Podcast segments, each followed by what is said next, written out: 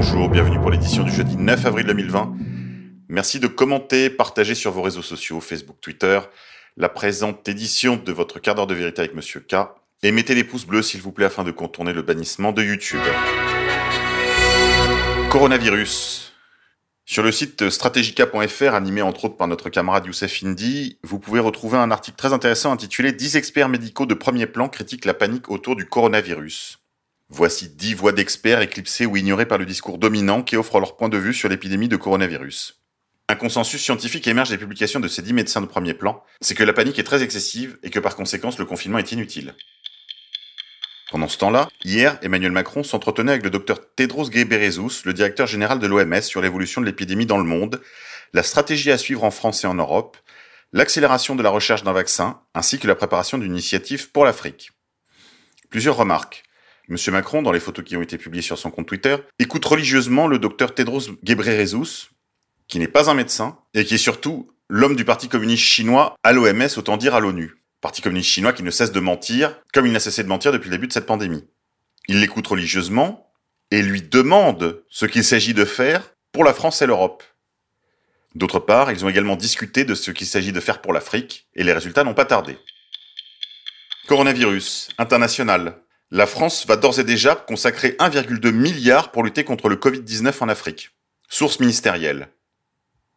Alors que l'hôpital français est en vrac, qu'il a été méthodiquement désossé ces dernières années par le gouvernement Macron et déjà sous la présidence Hollande, où Macron, je le rappelle, était au ministère des Finances, la France va consacrer 1,2 milliard d'euros à l'Afrique? Alors que nous manquons de tout, de masques, de gel, de respirateurs et de moyens pour payer correctement les soignants qui aujourd'hui exposent leur vie et dont une cinquantaine déjà seraient morts en France? Décidément, ce Macron, il a tout faux.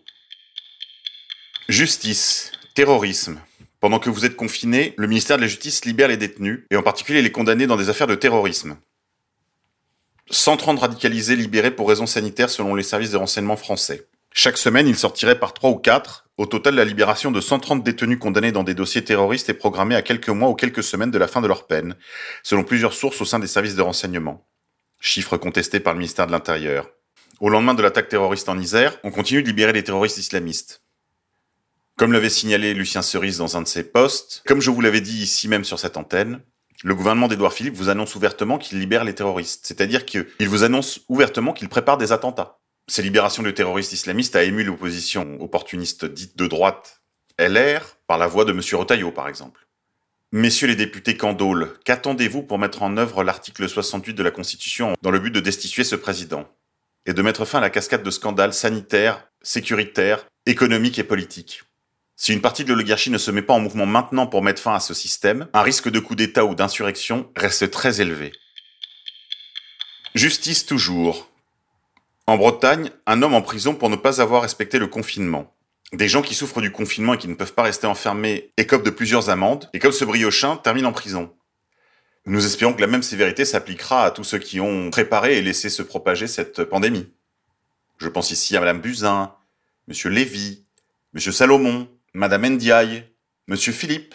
Nous verrons. Sur le site myjournal.fr, j'ai déniché une info excessivement intéressante, encore qu'elle soit scandaleuse. Plus de 4 millions de Maghrébins vivraient au crochet de la CAF française alors qu'ils habitent l'Algérie, le Maroc ou la Tunisie. International. Je vous signale également un papier intéressant de nos confrères de La Croix intitulé Au temps du coronavirus, les Palestiniens indispensables à Israël. Au sein de l'État hébreu, le coronavirus met en effet en avant le rôle capital joué par les Palestiniens de Cisjordanie ou de nationalité israélienne. Sur les chantiers, derrière les caisses enregistreuses, on ne trouve que des Arabes. Dans l'agriculture, dans les pharmacies, on croise une foule d'Arabes. Un seul chiffre, 47% des pharmaciens sont Arabes, 17% des médecins et 24% des infirmiers. Un clip de médecins arabes luttant contre le coronavirus pose aux Israéliens la seule question qui vaille. Vous les soutenez maintenant, mais quand sera-t-il quand ils enlèveront leur masque après la fin de la pandémie demande Salomé par Rajdi. Aujourd'hui, je vous propose un petit entretien avec notre camarade de l'Axe de la Résistance pour faire un détour par l'Iran, qui a été longtemps un des clusters, comme on dit, de la maladie. Chers camarades de l'Axe de la Résistance, bonjour. Bonjour. Est-ce que vous pouvez, s'il vous plaît, nous faire un point de situation de ce qui se passe aujourd'hui en Iran, à la fois sur la question du coronavirus, et d'autre part sur sa situation, je dirais, géopolitique dans la région Je vais, je vais essayer. Bismillah ar-Rahman ar-Rahim. Alors, si vous me permettez juste un instant avant de répondre à votre question, j'aimerais présenter mes condoléances aux familles des défunts, en Iran ou ailleurs dans le monde et adresser un petit message de soutien aux, aux, malades premièrement, mais au personnel soignant qui les aide à, affronter cette épreuve. Alors premièrement, moi j'ai pas les compétences nécessaires pour dresser une analyse de la situation sur le plan sanitaire, mais il y a quelques points qui m'intéressent, euh, on va dire dans le jeu diplomatique et aussi la manière dont est traitée cette question euh, dans le monde médiatique français. Alors sur le monde médiatique français, je pense qu'on fait face à quelques absurdités. Et pour euh, comprendre ça, il faut revenir en fait à l'année 2019. On avait trois pays européens en fait, donc la France, la Grande-Bretagne et l'Allemagne, qui avaient décidé d'établir une sorte de partenariat avec l'Iran en créant une infrastructure économique qui s'appelait Instex. Donc le but de ce partenariat, c'était de contourner les sanctions imposées par les États-Unis à l'encontre de l'Iran spécifiquement dans les domaines liés à la pharmaceutique, euh, domaine médical et l'agroalimentaire. Alors ce projet, a fait l'objet de, vives critiques, on peut dire, du ministre israélien Benjamin Netanyahou. Et suite à ces critiques, euh, le, projet Instex a plus ou moins été saboté par l'administration américaine, puisqu'en janvier 2020, il a menacé euh, d'augmenter les droits de douane sur les importations de véhicules européens si jamais ce projet et ce partenariat été mis en application.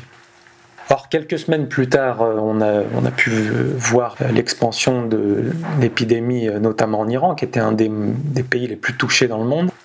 Et euh, disons que toutes les pressions économiques qui sont exercées sur l'Iran ont pour conséquence directe de pressuriser, entre autres, le système de santé. Et donc, on est face à, à une situation où l'Iran ne peut pas bénéficier de tous les moyens qui devraient être à sa disposition pour lutter contre cette épidémie. Et c'est donc là que le monde médiatique français pose question, puisque on est euh, plus ou moins habitué euh, sur les plateaux télé en France à, donner la parole à, certains experts. On a aussi des émissions qui sont euh, connues pour prendre souvent position lorsqu'il y a une crise humanitaire. On a une forme, j'appellerais pas ça du lobbying, mais en tout cas des gens qui tentent de d'émouvoir l'opinion publique et, de prêcher pour l'envoi d'aide humanitaire européenne ou alors de débloquer des fonds pour des, pour des aides européennes. Euh, on l'avait vu dans le cas des, notamment des réfugiés syriens et afghans depuis 2015 qui essayaient, on va dire, de rejoindre l'Europe euh, suite aux différents conflits qui étaient alors euh, en cours au Moyen-Orient. Et du coup, ce qui est très bizarre dans la situation actuelle, c'est que ces émissions et ces personnalités publiques qui viennent souvent prendre position à la télé pour euh, demander des aides humanitaires euh, bénéficiant à des réfugiés ou à différentes victimes de catastrophes. Ici, sur la question de l'Iran, euh, tous restent absolument silencieux, en tout cas la majorité reste silencieux. Deuxièmement, on peut quand même évoquer le fait qu'on a là un gros problème de souveraineté, notamment entre, on va dire, les États-Unis d'Amérique et l'Union européenne, puisque le type d'aide attendu, on va dire, pour aider l'Iran à surmonter cette épreuve, c'est pas une aide économique dans le sens où on attribuerait des dons. En fait, l'Iran, euh, ce qu'elle réclame en priorité, c'est la levée des sanctions euh, internationales, ou en tout cas la possibilité de pouvoir commercer avec les Européens dans les domaines de l'agroalimentaire, du pharmaceutique et l'achat de matériel médical. Donc il ne s'agit absolument pas d'attribuer des aides, mais en fait de commercer avec l'Iran, ce qui euh, permettrait à l'Europe d'engendrer des bénéfices euh, et, à l'Iran d'obtenir le, matériel ou les matières premières nécessaires pour pouvoir soigner sa population. Or, on se rend compte que sous les pressions israéliennes euh, et encore plus, euh, on va dire, sous les pressions américaines, notre souveraineté économique est écrasée et n'a pas la liberté de commercer avec qui elle l'entend. Donc c'est une véritable atteinte à notre souveraineté économique en Europe et c'est un véritable siège, un embargo assez inhumain qui est exercé à l'encontre de la population civile iranienne.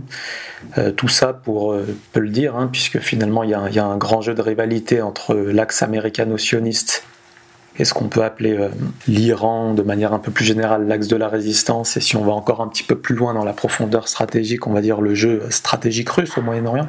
Donc d'un côté l'axe américano-sioniste et de l'autre côté l'axe de la résistance cette rivalité, on l'a vu, a, été poussée à son apogée, on, peut dire, euh, en Syrie.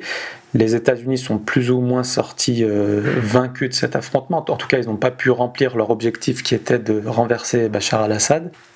Et aujourd'hui, donc cet axe américano-sioniste tente, on va dire, de concrétiser ce qu'ils n'ont pas pu réussir par les armes via l'augmentation des pressions économiques et, sur l'actualité très récente en, utilisant les souffrances occasionnées par euh, la pandémie de coronavirus pour augmenter les souffrances du peuple iranien en espérant plus ou moins à court ou moyen terme qu'il se révolte contre son gouvernement et ses autorités. Et euh, il peut même euh, penser que derrière tout ça il y a des objectifs on va dire de soutenir une forme de contestation avec l'espoir que ça amène à un renversement de régime Thank you.